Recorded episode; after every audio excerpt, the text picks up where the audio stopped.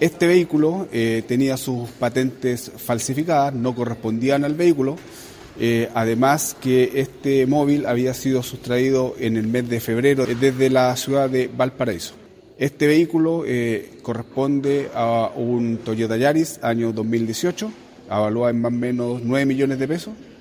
Es un vehículo que está en perfecto estado, cuyo propietario es un rentecar de la ciudad de Santiago quienes se lo habrían eh, dado como dato a un turista francés y a este le habría sustraído el móvil en la ciudad de Valparaíso.